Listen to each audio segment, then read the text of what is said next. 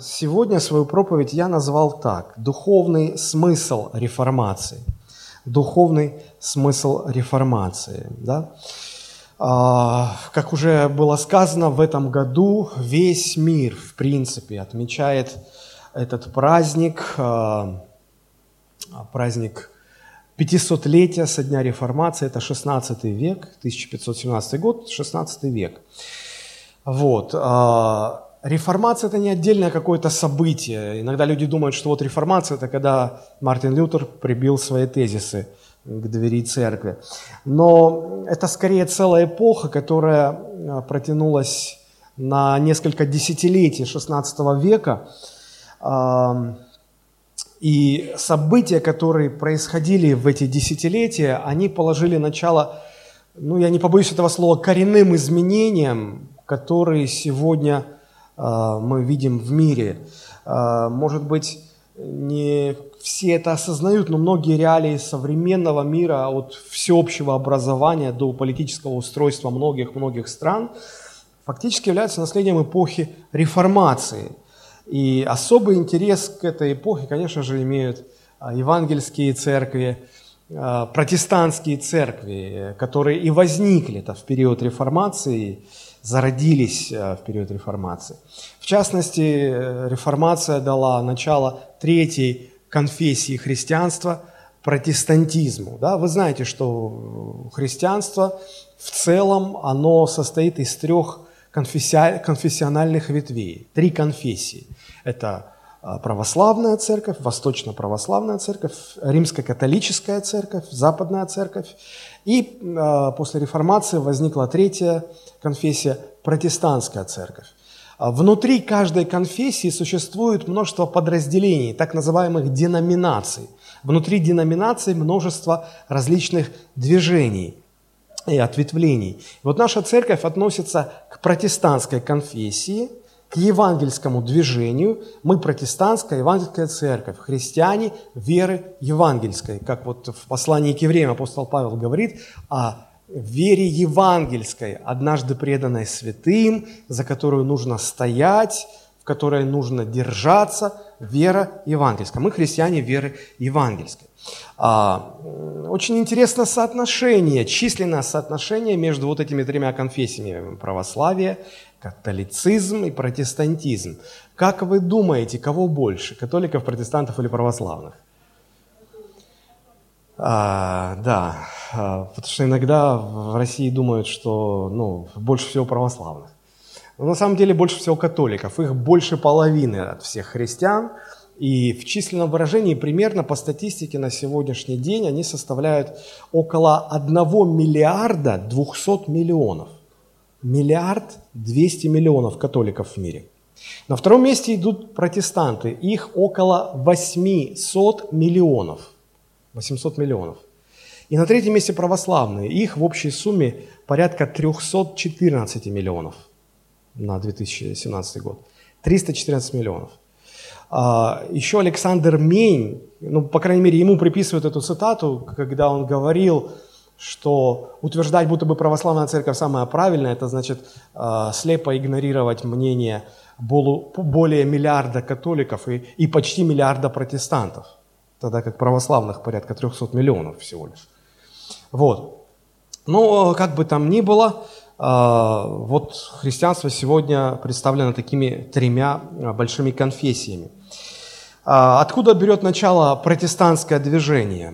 Ну вот из реформации 31 октября 1517 года в городе Виттенберг, Германия, священник Мартин Лютер прибил к воротам местного храма 95 тезисов в знак протеста а, против а, римской католической церкви того времени, которая, по его мнению, нарушала библейские заповеди. Это событие положила начало движению за реформацию церкви, которая впоследствии стала называться протестантизмом, или, э, и, и последователи движения стали называться протестантами, от латинского слова, э, которое переводится как «публично доказывающий что-либо». Очень важно понимать, что протестантизм не пытался реформировать католическую церковь. Он отделился от католической церкви и э, самоопределился как движение реформации. Само слово реформация, форма, э, возвратная частица, возвратная приставка ре э, в английском языке, в латинском языке, она э, имеет смысл возвращения назад, к истокам. Э, форма, ну, форма и в русском языке это слово форма, да, то есть возврат к истокам, возврат к прежнему. И движение реформации, оно как раз-таки и, и не приносило ничего нового, оно а, призывало людей вернуться к истокам, вернуться к священному писанию, вернуться к первоначальному смыслу Евангелия и стоять на этом, потому что католическая церковь просто ну, забыла Писание, забросила Писание. Я немножко подробнее об этом э, расскажу сегодня.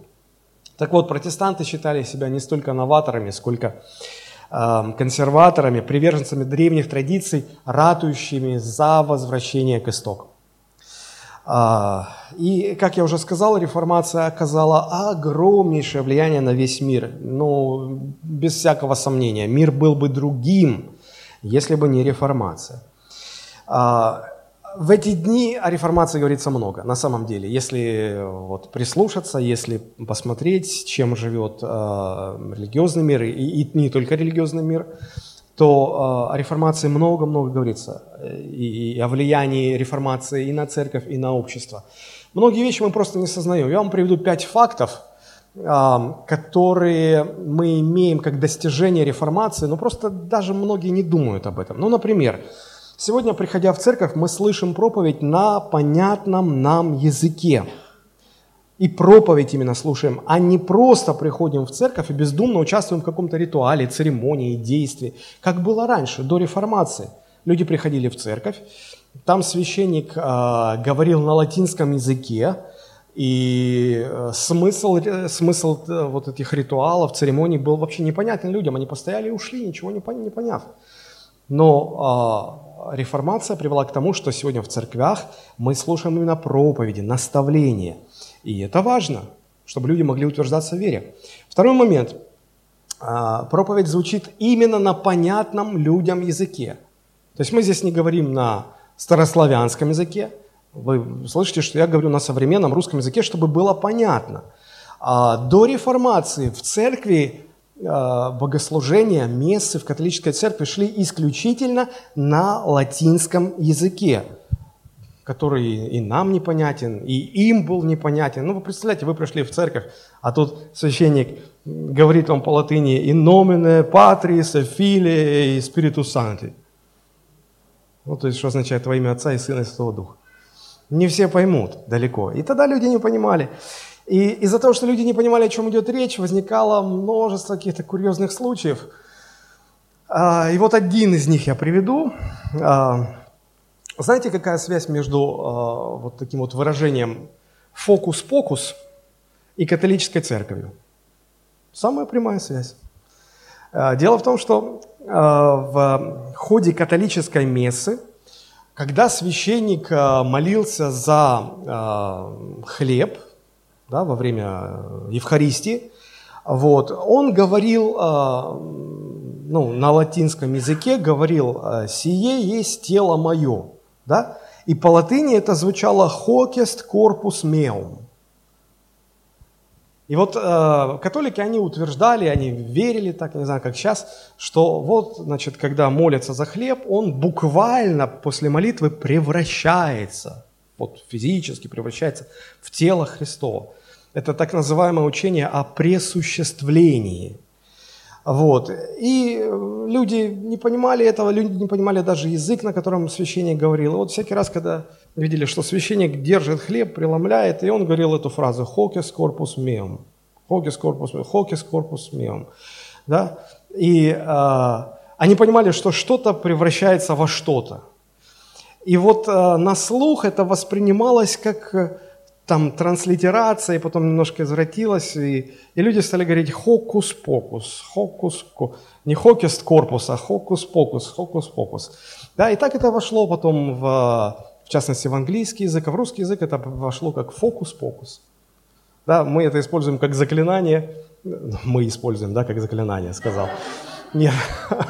Люди там, когда фокус показывают, когда вот на глазах что-то должно во что-то превратиться, они говорят, фокус-фокус. Вот, оказывается, это связано с католиками. То есть вот что получается, когда, когда богослужение проходит не на родном языке, не на понятном языке, вот такие фокусы-фокусы и происходят потом. Вот. Э, и то, что сегодня в протестантских церквях, и не только в протестантских церквях, а богослужение идет на понятном языке, это не что иное, как наследие, достижение, наследие реформации, 500-летия, которое мы сегодня, в принципе, и празднуем. Да, а, третий момент. До реформации чтение Библии не только не поощрялось, но часто и запрещалось для простых людей. Было запрещено переводить Библию на любой другой язык, кроме латыни. Вот э, Библия была переведена на латинский язык, так называемая вульгата, латинский перевод. Вот, и запрещали э, переводить и запрещали читать простым людям, даже на латинском языке, который они не знали. Просто запрещалось читать. Представляете, то, что сегодня а, вы приходите в церковь, и в церкви вас поощряют. Ну, читайте, читайте, читайте Слово Божие. У вас дома есть свой личный экземпляр Библии, и даже не один, и с золотым срезом, и с серебряным срезом, и в кожаной обложке, и не совсем в кожаной, и куча Библий, но вот не очень только читают. А это достижение тоже реформации. Мы просто не осознаем это, не придаем этому значения.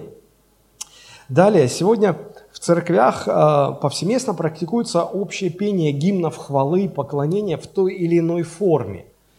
Но знаете ли вы, что до реформации это было категорически запрещено католической церковью?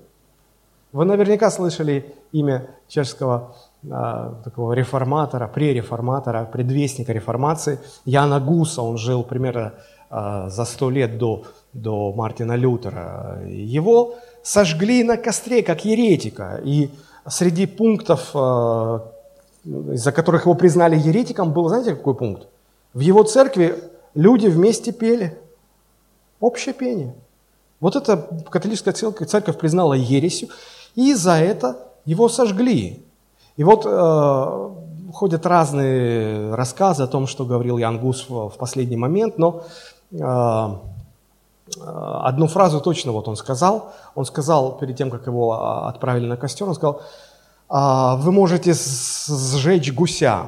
Да, Ян Гус – это фамилия, ну, по-чешски она означала гусь, потому что э, люди жили в провинции, провинции, где разводили много гусей, и их назвали, ну, ну они гуситы были, да, так, так называемые. Вот, и это имя, ну, как вот э, сегодня рекламируют чешское пиво, там, э, чеш, Старопоповицкий козел или что там. Да, не могу сказать козел, потому что козел это переводится. Да, но кто будет из мужиков пить пиво козел? Э, да. А, как кто-то там пошутил, да, сколько не курил сигареты парламент, так, так в парламент и не попал. И только в одном случае все сбылось. Пил пиво, пив, пиво козел. А, вот. Ну и, то есть фамилия Ян Гус, Гус означала гусь. Вот он говорит, вы можете сжечь гуся, но через сто лет а, придет лебедь, и его лебединую песню вы точно не сможете остановить. И буквально через 103 или 105 лет, я не помню уже, а, приходит Мартин Лютер. И, и, и вот как раз таки с него и, и началось движение реформации, которое действительно католическая церковь не смогла остановить. Поэтому, друзья, то, что мы сегодня поем общим пением здесь, в церкви, это достижение реформации. За это раньше сжигали на костре. А, хотя у меня такое чувство, что многие до сих пор все еще верят, что за это могут сжечь на костре. Друзья, расслабьтесь, последние 400 лет за это на костер не отправляют. Можно петь вместе, участвовать, руки поднимать, все, все хорошо. Реформация обеспечила вашу безопасность. Но, конечно же, самая главная заслуга реформации в том, что она вернула в церковь Евангелие благую весть в изначальном ее смысле. Люди вернулись к Священному Писанию, а, к учению о том, как обретается спасение, что спасение обретается по вере, через э, веру в Иисуса Христа, по благодати и так далее, и так далее. А, до, до реформации церковь скатилась к такому состоянию, когда Евангелие было забыто, когда Священное Писание было извращено и, в принципе, практически запрещено к чтению и изучению. Хотя во все времена были отдельные личности, которые а, хранили верность Писанию, а, правильно верили в Евангелие, Для, большинства, для подавляющего большинства людей смысл Евангелия был окутан тайной, запутан, утерян, забыт. И вот главная ценность реформации, повторюсь, заключается в том, что реформация вернула авторитет священного писания в церковь и э, помогла людям опираться в своей вере именно, исключительно на священное писание. Если говорить если сделать такой вывод, то можно сказать, что духовный смысл реформации заключается именно в возвращении церкви от своих заблуждений и ошибок к первоначальному смыслу Евангелия Иисуса Христа. Вот почему э, каждый октябрь в протестантских церквях вспоминается эпоха реформации, говорят на эту тему. Э, э, хотя, может быть, наверное, кто-то подумает, ну, собственно говоря, это же уже было 500 лет назад. 500 лет назад. Ну, было и было, к нам какое-то отношение это имеет. Э, вот э, на этот вопрос я попытаюсь сегодня ответить. Какое конкретное отношение лично к нам имеют события тех далеких-далеких времен?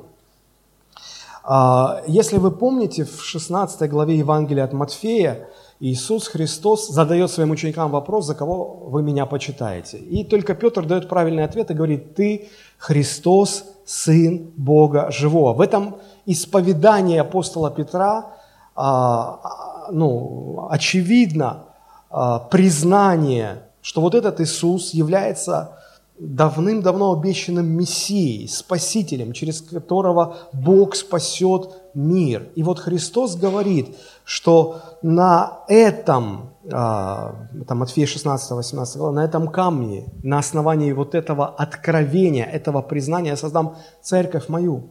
То есть невозможно спастись, не признав Иисуса Христа Спасителем, через которого Бог спас мир. Это справедливо и в отношении к отдельной личности, и в отношении церкви. Если церковь не признает в Иисусе Христе Спасителя, а, ну, эта церковь ни, ни, никого не приведет к спасению. Абсолютно никого. А, церковь состоит из множества разных, а, ну, из трех конфессий, из множества разных деноминаций, ответвлений, течений и так далее. А, две так называемые традиционные конфессии, это католики и православные, они утверждают, что у них самая правильная церковь. Они говорят о, о, о какой-то преемственности апостольской. Ну, смысл такой, что вот они говорят, что вот их а, священники были рукоположены э, священниками из прошлого, которые были рукоположены священниками из прошлого. Если эту цепочку протянуть, то вот еще там чуть ли не сам апостол Петр рукополагал кого-то, а этот рукополагал этого, а тот этого. И вот эта вот преемственность пронеслась. Почему они так дорожат преемственностью? Потому что они уверены, что при рукоположении происходит некий мистический момент передачи какой-то благодати – от священника к священнику. И вот таким образом по цепочечке эта вот некая мистическая благодать дошла до современной церкви. А там, где преемственность оборвалась, значит, благодать не передалась, значит, уже церковь уже не настоящая, тут нет там спасительной благодати. Они, по-моему, забыли, что была спасительная благодать не в преемственности возложенных рук, а в вере, в вере, основанной на, на Божьем Слове. Ну, не будем спорить э, с ними. Вот. Э, иногда люди, которые приходят в протестантскую церковь, э, смущенные в нашей стране, в частности, вот, давлением со стороны православной церкви, э, я, я всегда говорю таким людям, послушайте, но у вас всего 300 миллионов, протестантов почти в три раза больше. О чем дальше говорить? То есть вы самые правильные. Это в России, э, ну, у нас каждый пьяница и алкоголик считается православным в том числе. Посмотрите, у нас все православные. А когда дело доходит до, до веры, эти православные, они, может, и ходят там пару раз в церковь, ну, на Пасху и на Рождество. А дома живут как у священники курят, священники пьют. Пожалуйста, вот это же все очевидно. Ну, в любой конфессии есть странные люди, не об этом речь. Вот, но просто люди иногда смущаются в протестантской церкви. А как быть уверенным, что мы вот действительно библейская церковь? А, вот, наверное, для этого нужно понимать хотя бы в общих чертах, как обстояли дела а, в церкви до эпохи реформации и какое значение имела реформация в развитии церкви, в истории церкви. Вот мне хотелось бы начать, наверное, с самого начала, с самых первых э, столетий, с первых проблем, с которыми столкнулась церковь. Вообще, когда Христос говорил о том, что Он создаст свою церковь, Он еще не было церкви, Он заранее предупреждал, что церковь столкнется с множеством проблем, которые придут извне и будут давить на церковь. Ну вот если вспомнить Матфея 24 глава, 24 стих, Иисус говорит, «Ибо восстанут лжехристы, лжепророки, дадут великие знамения и чудеса, чтобы прельстить, то есть обмануть, если возможно, даже избранных». Это угроза извне. Далее мы читаем в Деяниях 20 глава 29-30, Деяния 20 глава с 29 по 30 стихи, как апостол Павел вторит этой же мысли, только он уже говорит не только о проблемах, которые будут давить на церковь извне, но и о проблемах, которые возникнут изнутри самой церкви. Посмотрите, Деяния 20 глава, 29 стих.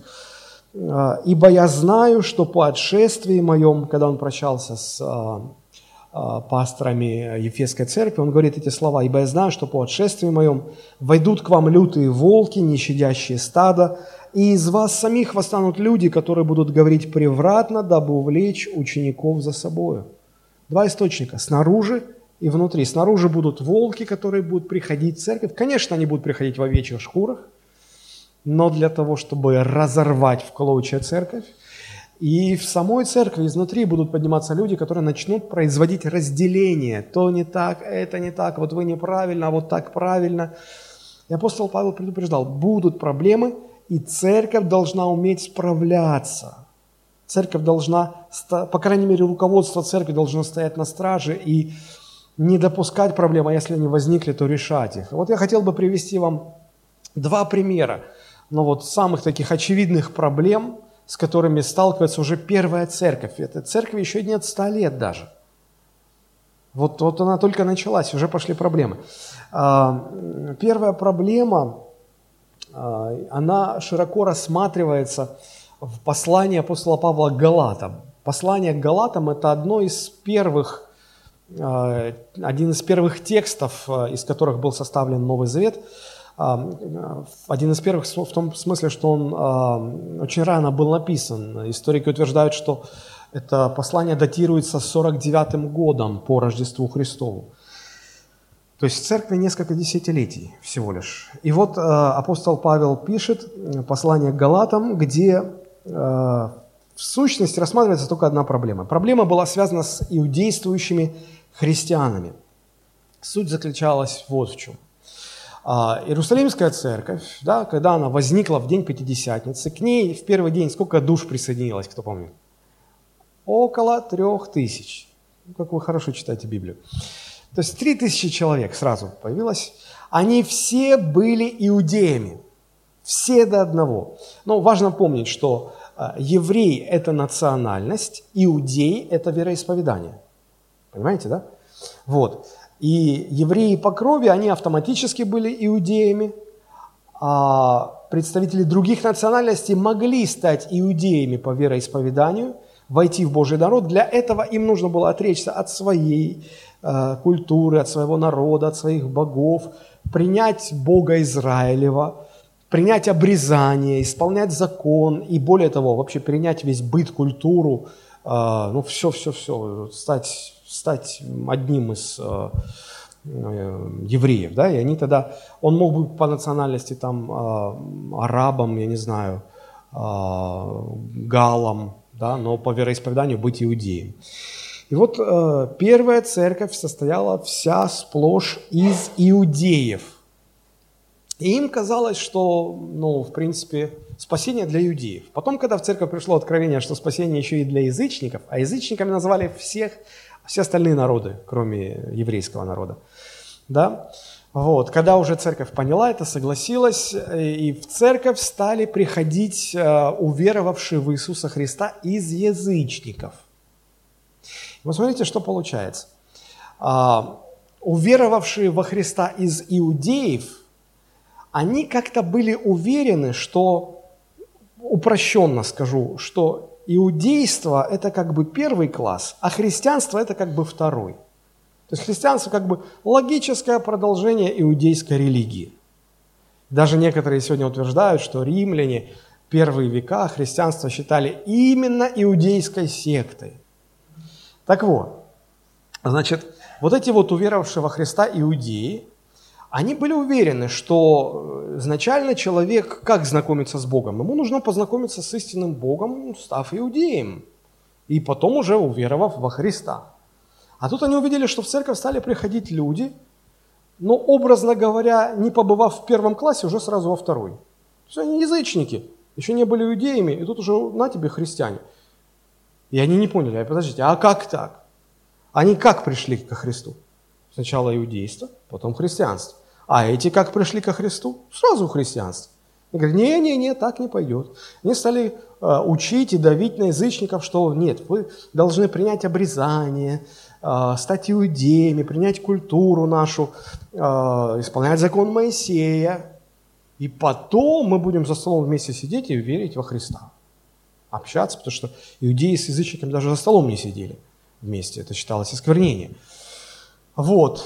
И когда возникло это давление со стороны иудействующих христиан на язычников, особенно это проявилось в Галатийской церкви, и вот эти галаты, язычники, они давай э, все поголовно обрезываться, э, закон Моисея соблюдать. Когда Павел это увидел, говорит, алло, ребята, вы что творите? Что происходит-то? И он пишет нам это послание. На уровне э, Галатийской церкви не удалось решить эту проблему, поэтому вот мы читаем Деяния 15 глава, был цело, собран целый собор в Иерусалиме, где решался этот вопрос. Слава Богу, вот хватило мудрости, Бог дал мудрости. Ну, расставили все точки над «и» и сказали, действительно – мы, апостол Петр стал и говорил, что мы верим, что человек спасается исключительно через веру во Христа. Это является необходимым и достаточным условием. Необходимым, что вот без этого никак не спастись, и достаточным, что кроме этого ничего больше не надо. Закон Моисея соблюдать не надо, обрезание, о, слава тебе Господи, не надо, и так далее, и так далее. Сделайте, чтобы оно не, не подгуживало. Ну, вы же слышите, что... А, вот. И э, коллегиально было принято окончательное решение, решение не обременять уверовавших из язычников никакими элементами иудейства. Вот, это заняло, конечно, определенное время, но это была большая такая, первая большая внутренняя проблема, связанная с чистотой учения. Ее тогда преодолели. Однако, как говорится, нет ничего нового под солнцем. И сегодня э, эта проблема снова поднимает свою голову. Вот, и настойчиво стучится в двери церкви, желая, чтобы снова ей дали место. Сегодня появились христиане, которые говорят, о, братья, как ты не носишь кипу? Надо носить. Как вы не празднуете шаббат? Ай-яй-яй, как же так? Так нельзя. Это наши истоки, это наши корни. И они празднуют Хануку, и они э, там уже чуть ли там свинину перестали есть, и уже все они такие евреи. И кажется, ну ты определись, ты или еврей, или христианин, и, в общем-то, вот это все. И я всегда начинаю, то давайте спасать евреев, их нужно всех в Иерусалим, и, и, на, и столько копий на это что сломано, я не знаю, ну, вот правильно кто-то сказал, кто не знает свою историю, он обречен повторять ее снова и снова. В общем, это была первая проблема, ее решили. Проходит несколько десятилетий, возникает вторая проблема, а, с которой церковь сталкивается. Решением этой проблемы занимается уже апостол Иоанн. А, в своем первом послании, первое послание Иоанна, он пишет его, если мне память не изменяет, в 94 году по Рождеству Христову, это через 45 лет после послания к Галатам. Апостола Павла уже нет в живых. Да, дольше всех прожил апостол Иоанн. Он, он умер в глубокой старости, почти в 100 лет или около 100, 100 лет и так далее. Вот. А, другая проблема заключалась вот в чем. К тому времени уверовавших из язычников уже стало гораздо больше, чем уверовавших из евреев. И вот эти все христиане из язычников, придя в церковь, они принесли а, вместе с собой остатки своего старого менталитета во что они верили, как они думали, как мир устроен, еще до того, как они стали верующими во Христа. Мы знаем, что в той местности, на которой образовалась первая церковь, доминирующей была греческая культура. И вот как в Советском Союзе доминирующим мировоззрением были коммунистические взгляды, так в греческой культуре того времени доминирующим мировоззрением или философией был так называемый гностицизм. Чтобы не мучить вас всякими подробностями, я скажу очень упрощенно, так, чтобы было понятно. Что такое гностицизм? Суть гностицизма вот в чем. Эти люди верили, что все, что связано с плотью, с материальным, с физическим, с телом, вот все материальное – это плохо, это зло, это, это грех оттуда, и все, все это, это все плохо. Все, что связано с нематериальным, духовным, с духом, это все хорошо, это благо, это замечательно, это здорово. Вот если очень-очень упрощенно а, объяснить, что такое гностицизм. И вот такие язычники, а, гностики, принимают Христа, становятся христианами. Они очень радуются духовному обновлению, духовному спасению. Они очень радуются словам апостола Петра, который пишет, что Бог благословил вас всяким духовным благословением в небесах. Им главное, чтобы в духе, в небесах, не на земле, не материально, не плоть. И вот они этому всему радуются, и потом, когда им ну, говорят, что Христос, Христос, Сын Божий, пришел в теле человеческом, материальном, в плоти, ходил по земле, у них ступор. Они не могут понять, как? Все телесное, все материальное, все физическое – это зло. Но мы выросли в этом. Все духовное – это хорошо. И они начинают строить какие-то вот а, как бы подстроить христианство, христианское убеждение под свои старые теории, старые убеждения. И говорят, ну, на самом деле Христос пришел в духе, а то, что вот он в теле, это просто людям казалось, что он в теле. Вот если бы они к нему прикоснулись, и бы поняли, что это он дух, что там ничего материального не было. И вот эта ересь захватила церковь, очень сильно распространилась. И вот поэтому апостол Иоанн, чтобы решить эту проблему, пишет в своем первом послании. Посмотрите, первое послание Иоанна, 4 глава, 2 и 3 стихи. Он конкретно делает этот акцент. «Духа Божьего и духа заблуждения узнавайте так». То есть как отличить одно от другого? «Всякий дух, который исповедует Иисуса Христа, пришедшего, смотрите, во плоти, в теле, есть от Бога. А всякий дух, который не исповедует Иисуса Христа, пришедшего в теле, во плоти, не есть от Бога. Это дух Антихриста, о котором вы слышали, что он придет, и теперь уже есть в мире. Дети, вы от Бога и победили их, ибо тот, кто вас больше того, кто в мире. То есть конкретно, прямо и говорит, если вы верите во Христа с оттенками, с примесью вот этого гностического учения, вы позволили Духу Антихриста обмануть вас. Это неправильно. Конечно, когда мы не знаем контекст исторического фона, в котором были, были написаны эти слова, нам кажется, ну, что вот, зачем апостол Иоанн об этом пишет? Так вот в чем дело.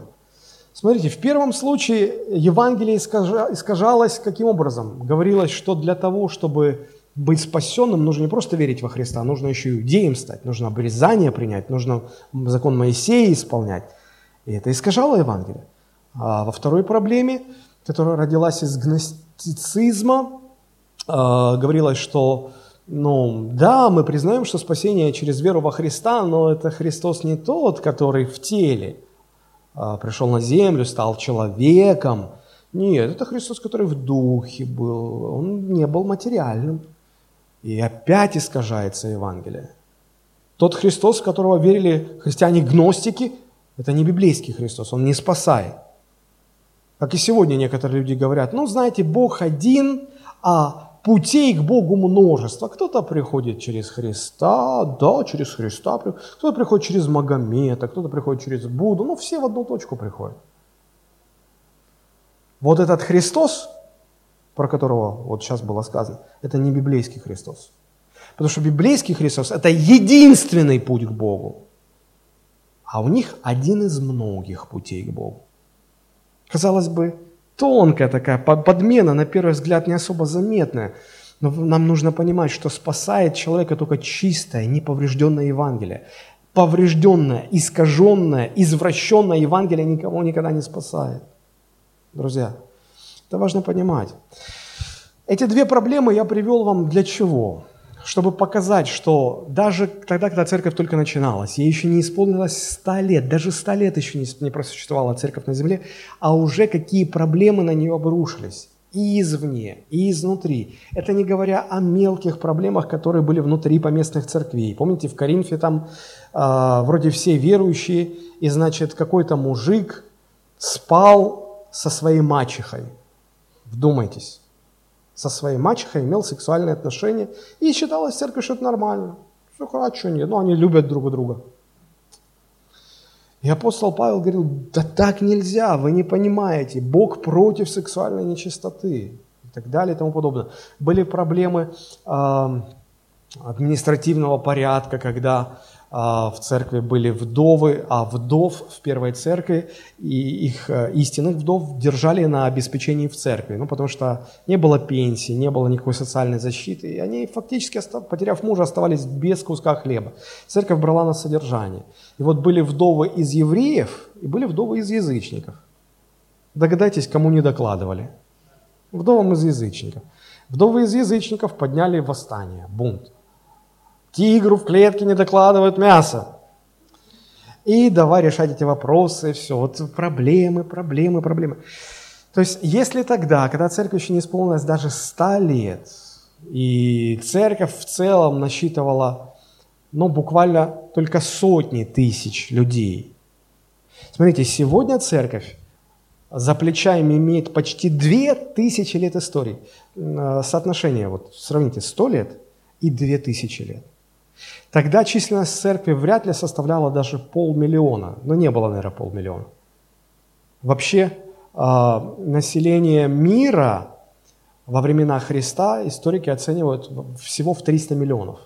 Все население земного шара. Тогда христиан не было даже полумиллиона вот в, в первом столетии. Сегодня статистика говорит, что сегодня в мире живет около 10 миллиардов человек. 10 миллиардов, третья часть населения Земли – это христиане. То есть три с лишним миллиарда людей относят себя к христианской вере. Смотрите, 100 лет, ну и, скажем, условно, полмиллиона человек, две тысячи лет и три с лишним миллиарда человек. Представляете, сколько больше проблем в современной церкви, с которыми она сталкивалась, по сравнению с той церковью. Вот э, проблемы, которые я описал. Сегодня их гораздо больше – гораздо больше. А, и сегодня актуальность а, защиты церкви от внутренних и внешних проблем гораздо выше, чем она была в то время хотя актуальность была и тогда, и тогда. И вот если способ, если способ как-то противостоять этим угрозам и предотвращать эти угрозы, или если они уже случились, как их разрешать. Способ этот есть, и его предложил еще апостол Иоанн, если мы посмотрим а, с 4, 5, 6 стихи, посмотрите, что там написано. Дети, 4, 6 стих. «Дети вы от Бога, и победили их, ибо тот, кто вас, больше того, кто в мире. Они от мира, потом говорят по-мирски, и мир слушает их. То есть вы победили, в чем победа? Шестой стих еще, пожалуйста. А, мы от Бога. Мы, апостол говорит, кто? Он говорит от, а, от, от, от апостолов, от тех, кто основ, ну, через кого было, Христос основал церковь. Знающий Бога слушает нас. Кто не от Бога, тот не слушает нас. Посему-то узнаем духа истины, духа заблуждения. А, Иногда люди, читая это э, сегодня, думают, ну, речь идет о поместной церкви, вот, кто слушает нас, ну, наши проповеди, проповеди нашего пастора, тот от Бога, кто не слушает проповеди, тот не от Бога. Абсолютно не такой здесь смысл. Здесь Иоанн говорит от имени всего апостольского состава. Это были 90-е годы. Те же лихие 90-е по тем временам годы. Вот. Когда уже практически все апостолы ушли из жизни, остался такой Иоанн, и он почти все книги Нового Завета уже были написаны, были известны. И апостол Иоанн, говоря, кто слушает нас, имеет в виду вот, вот, вот эти книги, которые потом составят канон Нового Завета. Вот это апостольское учение, апостольское слово. Кто вот это слушает, кто вот за это держится, кто использует это как критерий истины, тот от Бога. Кто отвергает это слово – Сегодня это написанное слово, это Новый Завет. Кто отвергает, тот не от Бога. Так узнаем духа истины духа заблуждения. То есть фактически он говорит, что э, единственный способ сохранить церковь от опасностей, единственный способ разрешать проблемы, с которыми сталкивается церковь, это выбрать критерием, арбитром, э, наивысшим авторитетом выбрать Божье Слово и по Слову Божьему все сверять, строить свою, а, свою жизнь, как человека в отдельности, и жизнь церкви на Божьем Слове. Возвращение к авторитету Священного Писания, возвращение к чистому, изначальному смыслу Евангелия. Вот, вот э, то средство, с помощью которого могут быть решены э, те проблемы, с которыми сталкивается церковь. И реформаторы кстати говоря, не призывали, как я уже сказал, ни к чему новому, они призвали вернуться назад к чистоте Евангелия. Еще раз повторю, что духовный смысл реформации именно в этом и заключается, в возвращении человека и церкви к изначальному чистому Евангелию Иисуса Христа. В этом и заключалась суть реформации XVI века. В том же самом заключается смысл и суть реформации, в которой нуждаются современные христиане, нуждается современная церковь. Задайте себе вот такой вопрос. Является ли Священное Писание тем единственным арбитром, который регулирует мое поведение, объясняя мне, что мне можно в жизни, а что мне нельзя? Является ли Священное Писание тем наивысшим авторитетом, на основании которого я строю свою жизнь, я воспитываю своих детей, я формирую свое отношение к работе, к браку, к жизни – а, основание, на котором строятся мои моральные, этические принципы в жизни. Это все на Слове Божьем или на чем-то другом. Если это не основано на Божьем Слове, тогда вам нужна реформация. Вам нужно вернуться, если вы христианин, вам нужно вернуться к истокам Божьего Слова. А мне недавно один человек сказал, вы тут все правильно и красиво говорите, пора бы уже начать жить так. Совершенно верно. Современные христиане, кто они? Ну, это люди, которые пришли ко Христу из разных культур, из разных верований. Кто-то из атеистов, кто-то из восточных учений, кто-то просто будучи суеверным человеком. У каждого было свое прошлое, которое христиане жирным, толстым, длинным хвостом тянут за собой, конечно же, в церковь. Если посмотреть, вот вроде все сидят, а так назад оглянитесь, хвостика нету. Есть, его не видно просто, но он есть. Хвостатые христиане сегодня. Хвост своих прошлых учений, убеждений. В церковь приходят люди, они уже уверовали, христиане. И у них красные нити такие, красные нити на запястье. Я говорю, ну, здрасте, приехали. А расскажите, пожалуйста, что означает ваша красная нить? Ой, да, пастор, да ничего, но это так на удачу. Я говорю, а вы мне объясните, пожалуйста, как это совмещается с вашей верой во Христа? Ну, как дополнительная защита. Я говорю, это совершенно не Евангелие. Это вообще никак не согласуется с Евангелием. Это, это оккультизм. Суеверие, оккультизм. Эти ниточки вас в ад приведут. Нельзя совмещать одно с другим. Ну, вы когда-нибудь видели, вот, знаете, вот 9 мая, парад Победы, выходит, значит, ну, офицер костюме, ну вот в военной форме, военный костюм, да, и у него справа ордена Советского Союза, а слева медали ордена Вермахта. Вот он и там герой, и тут герой. Вы себе можете такое представить? Такого не бывает. Ты если герой здесь, то ты враг там. И наоборот, если ты герой здесь, ты враг. И также и апостол Иоанн говорит, слушайте, вы что не знаете, что дружба с миром – это вражда с Богом? Если мир воспринимает как своего, значит, вы враг Богу. Но если вы друг Богу, тогда мир будет вас считать врагом. Поэтому нельзя верить во Христа и носить красную ниточку. Дело не в ниточке, дело в том, что стоит за ней. Мы все ходим в церкви, где говорят, что нельзя врать, нельзя грешить, нельзя воровать, нельзя мошенничать, ну, мошеннические схемы проворачивать. Нельзя, все понимают.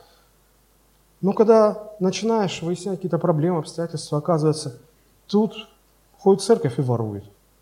Как это понимать? Непонятно. Ходит в церковь, сто раз уже говорили, что мы, у нас сухой закон, мы не пьем. Ну, выпивает, что, это его личное убеждение, он пьет. Кто-то втихаря покуривает, кто-то втихаря изменяет, кто-то втихаря с любовницей не может расстаться. Ну, что вот. То есть, понимаете, для них христианство как дополнение, ну, они просто приняли еще новые убеждения в дополнение ко всем своим, своему багажу, который был. Вот, то есть, понимаете, а, когда мы приходим ко Христу, хвосты нужно обрубать, как ящерицам выдергивает. У ящериц, правда, потом снова вырастает. Впрочем, как и у некоторых христиан. Но их надо периодически обрубать, хвосты. Если мы во Христе, то мы, мы умерли для этого мира. Понимаете? Мы не врем, мы не воруем, мы не изменяем, мы твердо стоим на Библии. Потому что, знаете, а, ведь проблема-то христиан в основном не в том, что они вот во что-то не так верят. Вот оказывается, а, эти верят в теорию а, постмиллионизма, другие говорят, верят, являются приверженцами другой какой-то там теории христианской. Одни верят в присуществление, другие не верят. Ведь ну, не, не в этом же прокалываются христиане. Прокалываются в элементарном. Наврал, вляпался, украл, изменил. Почему апостол Павел пишет все свои послания, и что он там какие-то серьезные богословские проблемы рассматривает? Рассматривает, но не так часто. Он сам говорит, кто крал, впредь не кради. Не слишком сложное учение. Кто врал, не ври. Кто изменял, не изменяй. Простые такие вещи. Но они очень актуальны сегодня. Они очень актуальны сегодня. Друзья, поэтому а, когда вот люди в церкви сегодня таким образом живут двойными стандартами, ну скажите мне, пожалуйста, чем отличается вот эта церковь от той, против которой стал протестовать Мартин Лютер? Ничем, только формой и содержанием своих грехов. Поэтому, друзья, как Мартин Лютер призывал а, церковь вернуться на основании Священного Писания, строить жизнь свою на Слове Божьем, так и сегодня Библия призывает нас к тому же. Священники, пасторы в христианских церквях призывают к тому же. Церковь, она всегда была атакуема проблемами извне и изнутри, и всегда будет атакуема проблемами. А, но если церковь погрязает а, проблемах, то ей нужна реформация, ей нужно возвращаться назад к истине Божьего Слова. Уже под самый конец жизни апостола Иоанна Иисус Христос является ему на острове Патмос и повелевает написать ему книгу, которая сегодня известна как «Откровение», последняя книга Нового Завета. И в начале, в первых главах этой книги речь идет о послании самого Иисуса Христа к семи церквям, пять из которых имели страшные проблемы. Некоторые очень серьезные проблемы имели. Ну, например, Ладикийская церковь, где вообще Христос говорит, ты носишь имя, будто ты жив, а ты на самом деле мертв. Мертвая церковь. И это не пастор какой-то сказал, это Христос сказал. Друзья, и вот э, сбываются слова и Христа, и апостолов о проникновении в церковь лжехристов, волков в овечьих шкурах, и людях, которые из самой церкви восстают и производят разделение. И церковь начинает э, сдавать свои позиции. Очень часто это бывает при смене поколений. Первое поколение верило хорошо, потом на арену выходит второе поколение, они уже где-то дают трещину, третье поколение слабину, четвертое совсем сдает позиции. Христос знал, что так будет. Знал. Ну, тут уже ничего не сделаешь. Бог Еще в Ветхом Завете, в те далекие времена, он предупреждал Моисея. Помните, мы э, месяц назад у нас была проповедь, как орел вызывает гнездо. Я говорил, что э, когда Моисей уже должен был умереть, Бог говорит, послушай, вот при тебе они пока держатся, ты умрешь, они отступят от меня. И потом еще больше, и они совсем отступят от меня. Поэтому я сейчас тебе дам текст песни, научи народ этой песни. И эта песня вошла э, в Библию как песнь Моисея. И Бог сказал, пусть они выучат ее наизусть. И когда они отступят и согрешат, эта песня будет как свидетельство мое против их грехов. То есть Бог еще тогда знал, что от поколения... Да и вообще, изучите историю жизни поместных церквей. А, А поместная церковь редко когда живет дольше 4-5 поколений. Вот она рождается, первое поколение основателей церкви этой. Пока они есть, церковь еще держится, держится. И, конечно, есть проблема, но держится. Уходит э, это поколение руководства, поднимается новое поколение, они уже дают какие-то трещины. И уже где-то там слабеет церковь. Следующее поколение вообще отступает. И последующее, там все, четвертое, пятое, уже просто все разваливается. Но вот даже взять эти семь церквей из книги, Откров... из книги Откровения, да, они были большие, мощные, сильные церкви. Христос им обращает к ним свои семь посланий.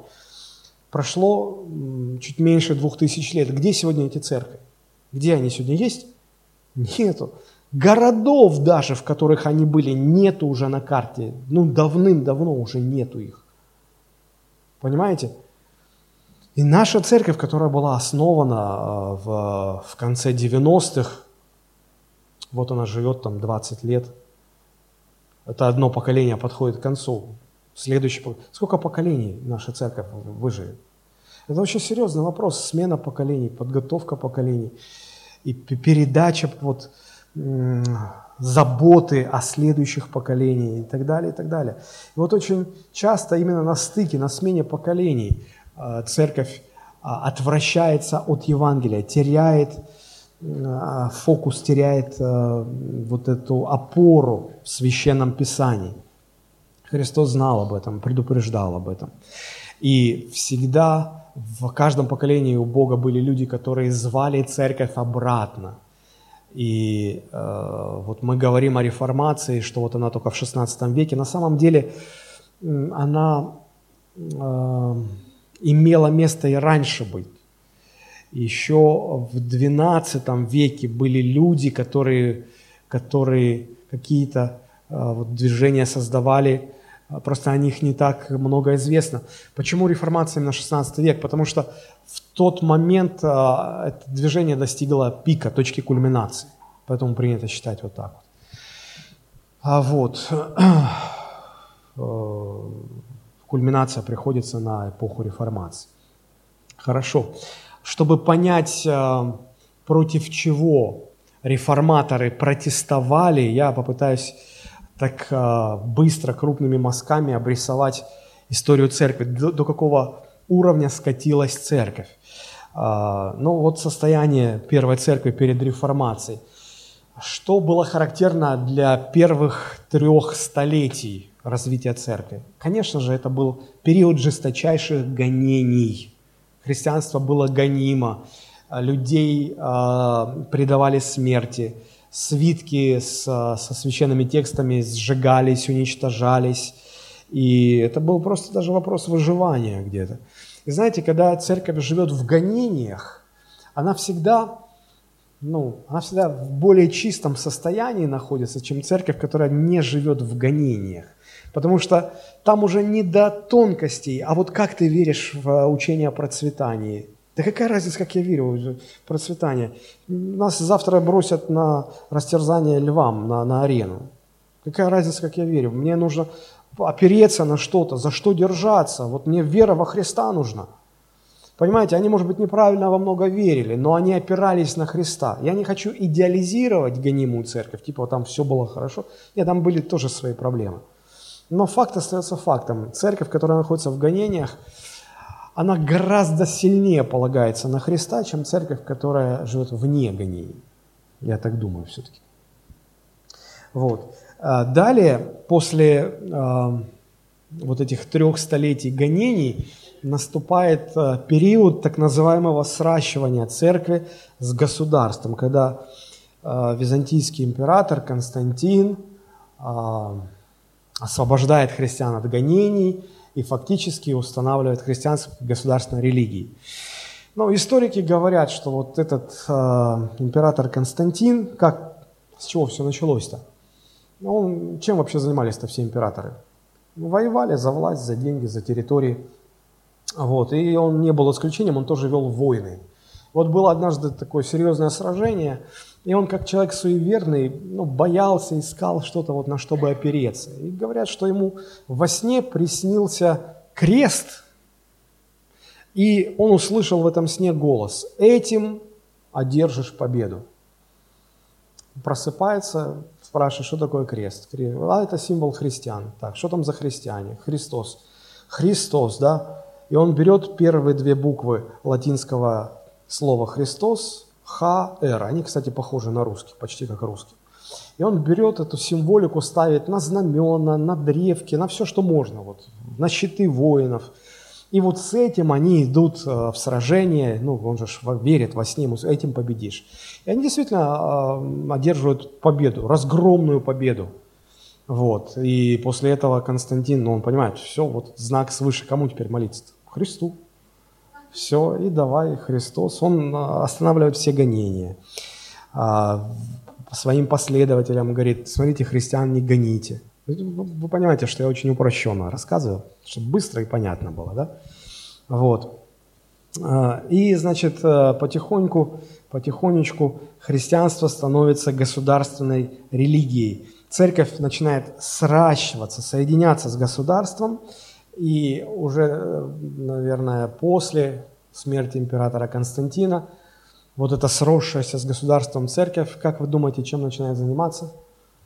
Гнать всех остальных язычников, все остальные верования и так далее. А вот это сращивание церкви с государством, оно, конечно, имело как положительные свои стороны, так и отрицательные. Ну, что положительного? Но прекратилось гонение. Ну, конечно, хорошо, христиан перестали убивать. А свитки со священными текстами перестали сжигать, церкви перестали уничтожать. И это, конечно, все хорошо. Церковь обрела легальный статус. Разрешено было проповедовать Евангелие открыто, разрешено было собираться. Уже никто не боялся, что сейчас всех поймают, сгонят, арестуют и сожгут на костре. А, разрешено даже было строить церковь, ну, здания церквей. Понятно, поначалу они были скромными, но все же это уже что-то было. А, Писание свободно распространялось. Более того, христианство оказало серьезное положительное влияние на общество. В частности, благодаря вот этому э, влиянию прекратились полностью гладиаторские бои в Римской империи. Потому что большинство э, вот, подданных Римской империи были христианами, подавляющее большинство. И они понимали по морально-этическим соображениям, они не будут ходить на эти э, вот, зрелища. Да? И перестали ходить, и потом перестали просто проводить эти все, эм, если так можно сказать, состязания. А, очень сильно изменилось отношение к женщинам. Женщин стали ценить, потому что раньше женщин за людей не считали. Очень сильно изменилось отношение к детям, к воспитанию детей. Потому что раньше в Римской империи, если рождался ребенок, который не нравился мужчине, ну, отцу, не нравился, он мог его не принять, он мог его убить. Ему ничего за это не было. Это было законно. Когда ребенок рос, его воспитывали, его воспитывали, то есть родители имели полную власть сделать им что угодно, вплоть до того, чтобы убить его, просто убить, и ничего бы им за это не было. Все это сильно изменилось а, в результате а, того, что христианство перестали гнать, и христианство стало оказывать серьезное влияние на общество.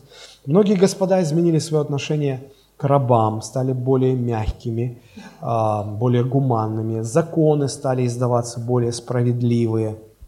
Однако вот такое сращивание церкви с государством э, имело и негативные последствия. И, наверное, можно сказать, что проблем для церкви в результате этого сращивания оказалось больше, чем положительных моментов, которые это принесло.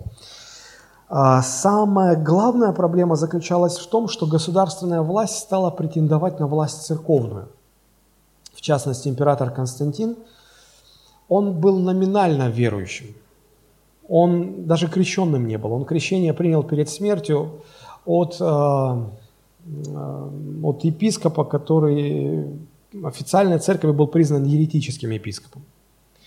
И вот этот даже не крещенный в вере человек а, – он взял на себя роль судьи на двух соборах церковных.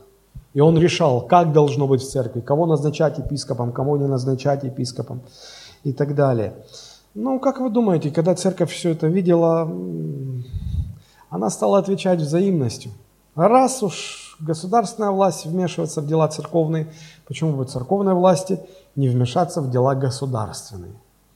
И церковь очень быстро осознала, что в сущности она может иметь власть над светским обществом, она может иметь здание, она может иметь э, богатство, она может иметь власть, имущество – а, поначалу все это оправдывалось благими намерениями, что вот теперь мы сможем большему количеству людей помогать, мы сможем более положительное влияние оказывать, но в конце концов все свелось к конкурентной борьбе между властью государственной и властью церковной. У кого больше власти над народом? Вот к чему пришла церковь.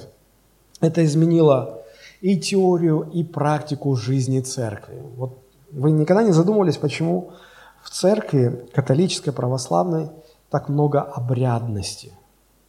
Вот когда показывают э, ну, рождественскую литургию, пасхальную литургию, вы вот что-то, вот, э, знаете, когда трансляция идет, по телевизору там ведущий пытается что-то объяснять. И то не очень понятно. Даже если бы не было этого ведущего, и вот, вот все это, вам вообще понятен смысл, чего происходит. Какая-то делегация из священников в каких-то дорогущих одеждах, как-то они вот так хитрым способом идут, а потом тут останавливаются. А у одних такие свечи, у других там скрещенные какие-то свечи. Тут вот они что-то читают каким-то распевным голосом. Тут кто-то с кадилом что-то делает. Там это, тут то. Что это такое? Откуда это пришло? Вы в Библии что-нибудь подобное находите? Этого и нет там. Но откуда это пришло? В основном это пришло из, из желания подражать всем церемониям, которые священники того времени видели при императорском дворе. Они видели, что когда а, значит, император принимает каких-то важных гостей, то это все, все заключено в такую пышную церемониальную форму. А там, значит, император так заходит торжественно, ему все там кланяются, какое-то там кадило тоже, чтобы вот честь воздать императору. Все это так пышно, торжественно. Священники так чесали голову. Но он представитель земной власти, мы же представители небесной власти. Тут почтение человеку, а мы поклоняемся Христу. Что, надо нам тоже подходить чуть-чуть? А что мы в таких каких-то одеждах простых? Нам тоже одежды нужны. И вот оно постепенно, постепенно все вот так вот и было перенято, ну, перенималось. И в церковь пришел весь этот антураж э, светской власти вместе с пафосом, вместе с формализмом.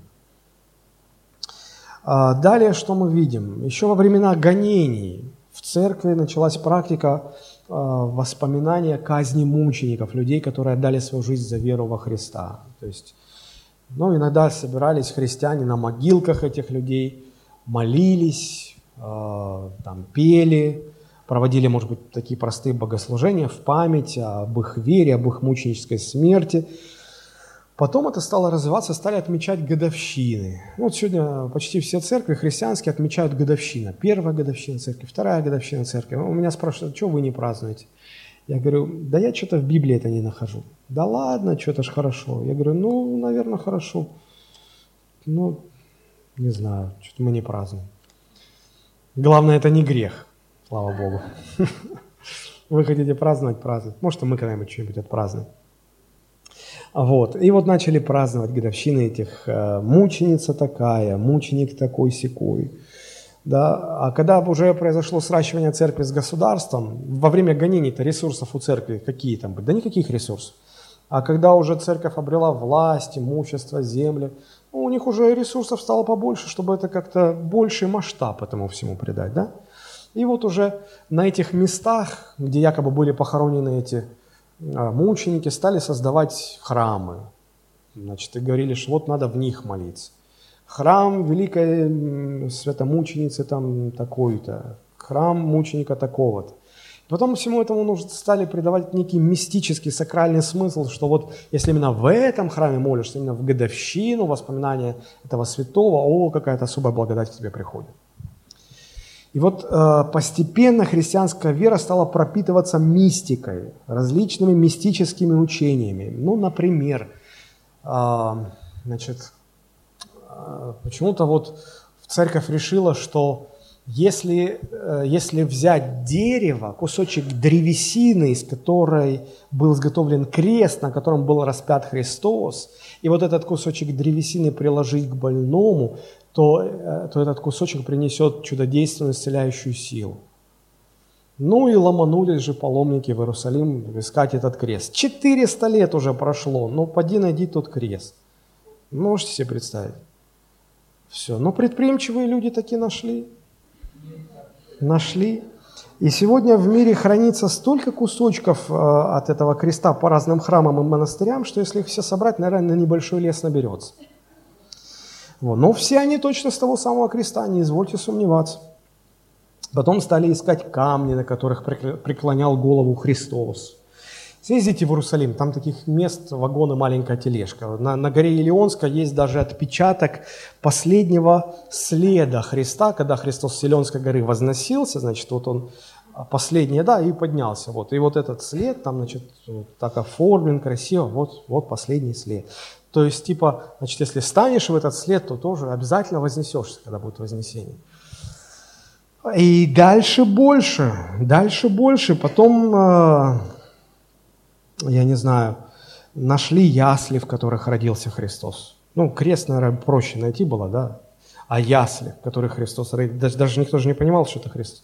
Нашли ясли, вот те самые ясли. Потом нашли клок от шерсти овцы, которая стояла рядом с пастухом, которая стояла рядом с яслями, в которых когда-то родился младенец Христос. Мне это вспоминается, напоминает все время в доме, который построил Джек.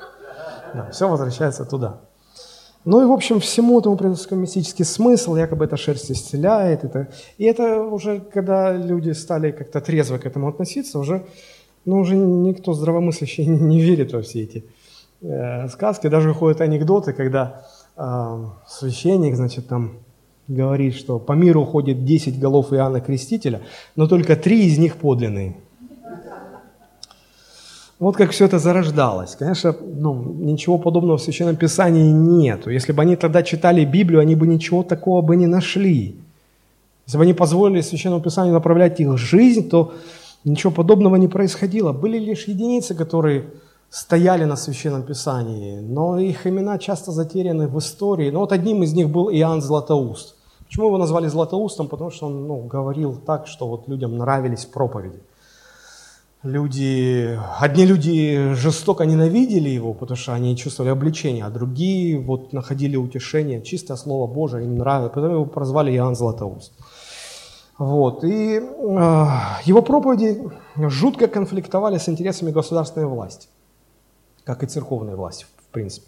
Вот проповеди его очень не нравились императрице Евдоксии, не Евдокии. У нас есть Евдокия Иоанна, ей все очень нравится. Вот. Была императрица Евдоксия такая, которая... Ну, ей казалось, что вот Иоанн Златоуст все время против нее, как будто ему кто-то рассказывает про ее грехи. И он все вот про ее грехи, значит, перед всем светом. Знаете, иногда ко мне люди подходят и говорят, пастор, кто вам рассказал? Вы почему про меня все, все мои секреты тайно выдаете? Вы все про меня говорили. Я говорю, никто мне ничего не рассказывал, отстаньте. Я уже устал от этих э, обвинений. Ну вот э, у нее была примерно такая картина, э, ей казалось все про нее, совесть ее жгла после этих проповедей, она решила его куда-то упечь подальше, сослать. Народ взбунтовался, попытались вернуть, не получилось, бунт был подавлен. В общем, его сослали далеко-далеко, где он, климат был не тот, он заболел и скончался. В принципе, это еще был благополучный исход, умер своей смертью в ссылке. С другими так не церемонились, их просто казнили. Головы отрубали, на костре сжигали и так далее. Причина очень проста. Их проповедь не нравилась этому тандему сросшейся церкви и государства. Сегодня быть проповедником не так опасно, хотя если ты по-настоящему проповедник, то тоже опасно. Не всем твои проповеди понравятся. Вот, и по сути происходило вот что, мы уже подходим к концу. Священное Писание стало забываться. Оно уже перестало восприниматься как главный арбитр, как наивысший авторитет. На его место становится церковная иерархия, которая опирается на государственную власть. И уже это церковное руководство решает, что правильно, что неправильно. Писание не авторитет, церковные иерархии авторитет. Постепенно, благодаря возникновению мистических учений, церковь становится некой распорядительностью Божьей благодати и решает, кому давать, а кому не давать. Они говорили, да, конечно, спасение через Христа, а к Христу через нас. Как сегодня в некоторых э, конфессиях говорят, да, вот Христос спасает, но надо Деве Марии молиться, потому что ну куда ты лезешь напрямую ко Христу? Деве Марии, святым надо упросить святых, а они там уже ко Христу ближе, они там договорятся. Я всегда спрашиваю, вы где это в Библии нашли? Где вы это в Библии читали? Ой, ты не понимаешь. И вот знаете, это было очень удобно церковному руководству. А, вот они сосредоточили в своих руках а, вот эту Божью благодать и решают, этому давать, этому не давать. И, конечно же, а, ну, очень удобно это манипулировать через это народом.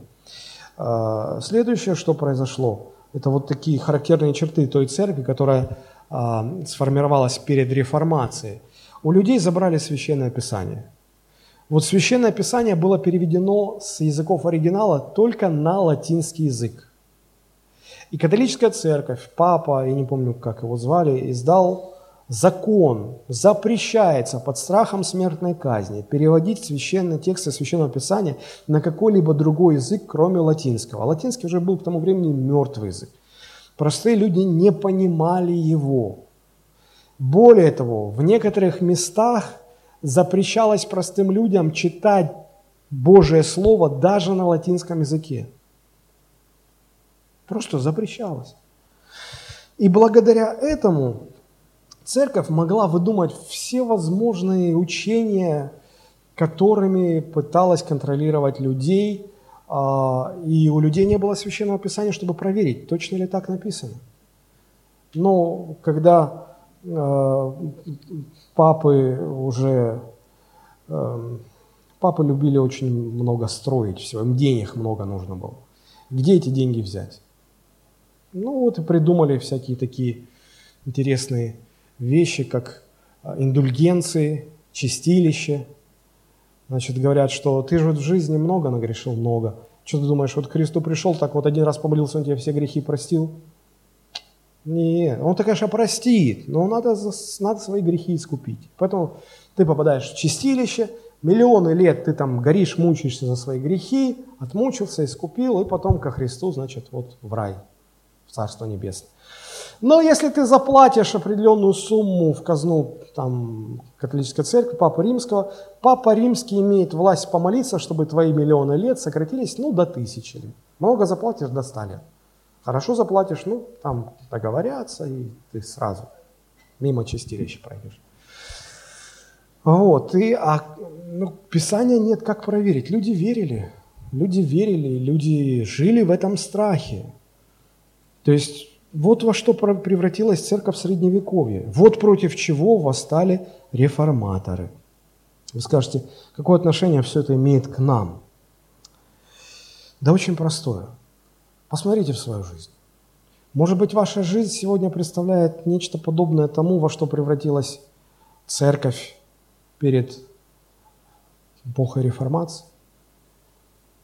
Слово Божие заброшено, забыто, оно где-то лежит у вас там на полочке, лежит, но вы его уже не читаете. Вы уже не строите свою жизнь на основании Священного Писания. Вы понимаете, что да, это, ну вот воскресенье, да, я прихожу в церковь, все. А в понедельник я прихожу на работу, а там что-то не ладится, подрядчик что-то не сделал, заказчик что-то не выполнил, и чиновники там что-то не подписывают, и вы берете денежки, и вы там, понимаете, не подмажешь, не поедешь. Ну а что, ну так жизнь устроена. И вы взятки даете, и вы то, и все. Потом в воскресенье опять аккурат в церковь, да, все, мы верующие. Ну, вы все понимаете, что вот, э, изменять жене нехорошо, изменять мужу нехорошо. Ну, что же делать? Ну, любовь прошла. Ну, вот, ну, не люблю я ее уже. Ну, что же я буду лгать себе? Вот, понимаете, грех лжи себе становится выше, чем то, как ты относишься к своей жене. Ну, ну бред какой-то. И вот это вот все. И Посмотрите, может быть, вам нужна, нужна своя реформация. Может быть, вам нужна реформа, то есть возврат. Может, вам нужно вернуться к тому, чтобы каждое утро вставать и начинать день с чтения Писаний. Просто читать Библию. Просто читать, чтобы хоть что-то начать понимать. Молиться. На молитвенные служения приходить. Как-то жить перед Богом. Не исповедовать христианскую веру, а жить перед Богом. Реформация – это не что иное, как возвращение к абсолютному авторитету Священного Писания в нашей жизни.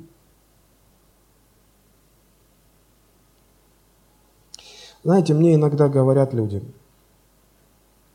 что вот им нравится в нашей церкви, что им нравятся проповеди. И иногда говорят, ну вот мы к вам ходим, вот, ну, потому что вот вы нравитесь. Мне это льстит по-человечески, конечно. С одной стороны. С другой стороны, меня это много огорчает, потому что я же не, не золотой червонец, чтобы всем нравиться. Я сегодня нравлюсь, завтра могу не нравиться. И если люди ходят в церковь из-за меня, они сегодня ходят, завтра уже не ходят. Мне бы, гораздо больше нравилось, если бы люди говорили, что мы, мы ходим в церковь из-за Христа. Пусть люди здесь неприветливые или несовершенные, или мне постоянно э, давят на мой мозоль, наступают на ногу, не здороваются, сахар не докладывают в буфете. Но я из-за Христа, я Христа люблю. Я, вот, я ни в коем случае не осуждаю. Это хорошо, когда люди любят э, пастора, когда людям нравится вот их конкретная церковь, это здорово, это хорошо. Это, ну, как в семье, когда дети говорят, папа, ты у нас самый лучший папа, а жена говорит, слушай, ты самый лучший муж. Я всегда говорю, слушай, тебе уже пора начать проповедовать, потому что только я это слышу, мне хочется, чтобы другие это тоже услышали. Вот, и дочки обнимают, говорят, у нас папа, у нас самая лучшая семья. Конечно, это все здорово, это приятно, это хорошо но все-таки нам нужно привязываться, если речь идет о церкви, именно ко Христу. Мы а, на Него должны опираться в своей жизни.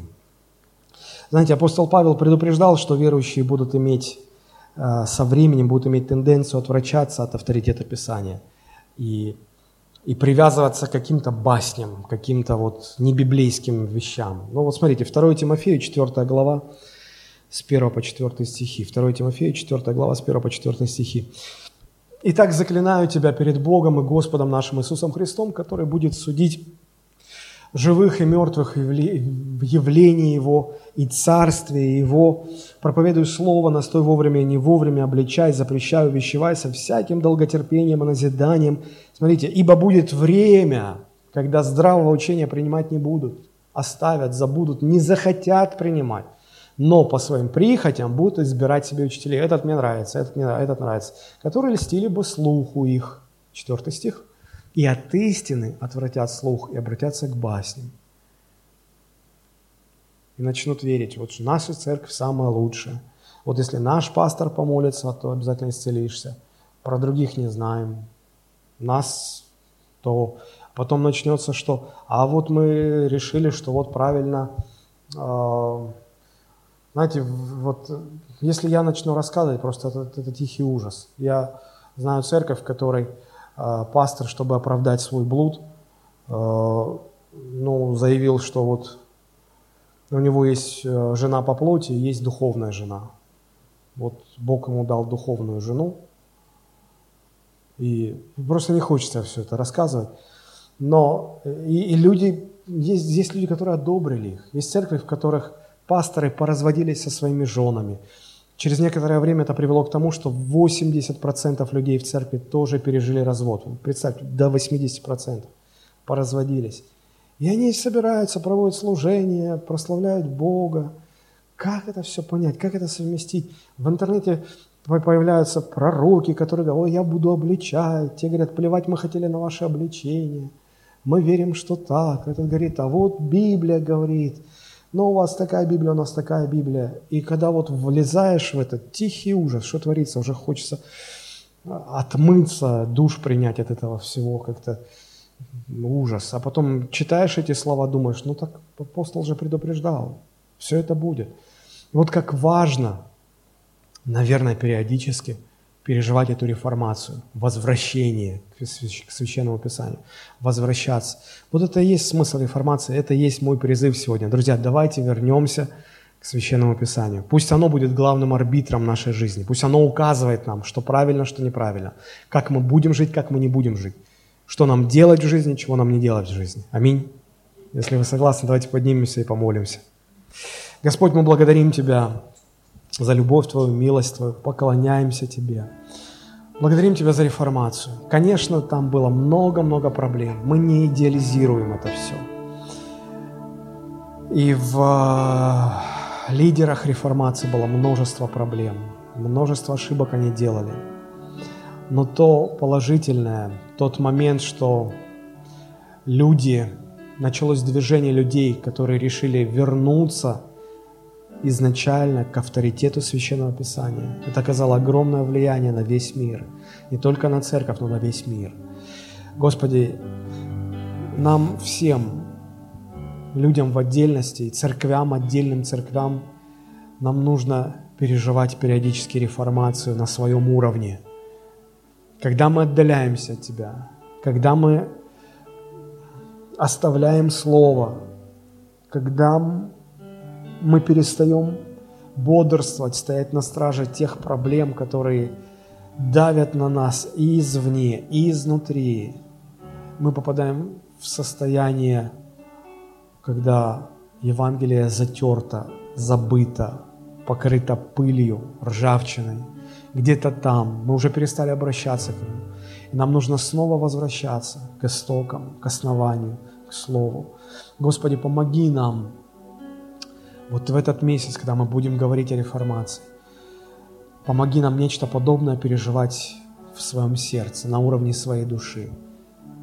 Дух Святой, дай эту тягу, вернуться к Слову Божьему, полюбить Слово Божие, читать Слово Божие, взахлеб читать, питать душу свою Словом Божьим, искать Тебя в молитве, понимать, что время близко, что в любой момент ты можешь вернуться за своими, в любой момент может произойти вознесение церкви, в любой момент наша жизнь может просто оборваться, банально мы можем умереть. Господи, помоги нам быть готовыми – Сохрани нас, не дай нам уйти с этой земли не готовыми для встречи с Тобой. Пусть страх Божий учит нас бодрствовать и молиться. Пусть страх Божий хранит нас в этом мире от зла. Господи, научи нас прочно и твердо стоять на истинах Священного Писания. И да поможет нам в этом Господь. Молимся об этом и просим во имя Иисуса Христа. Аминь. Аминь. Слава Богу.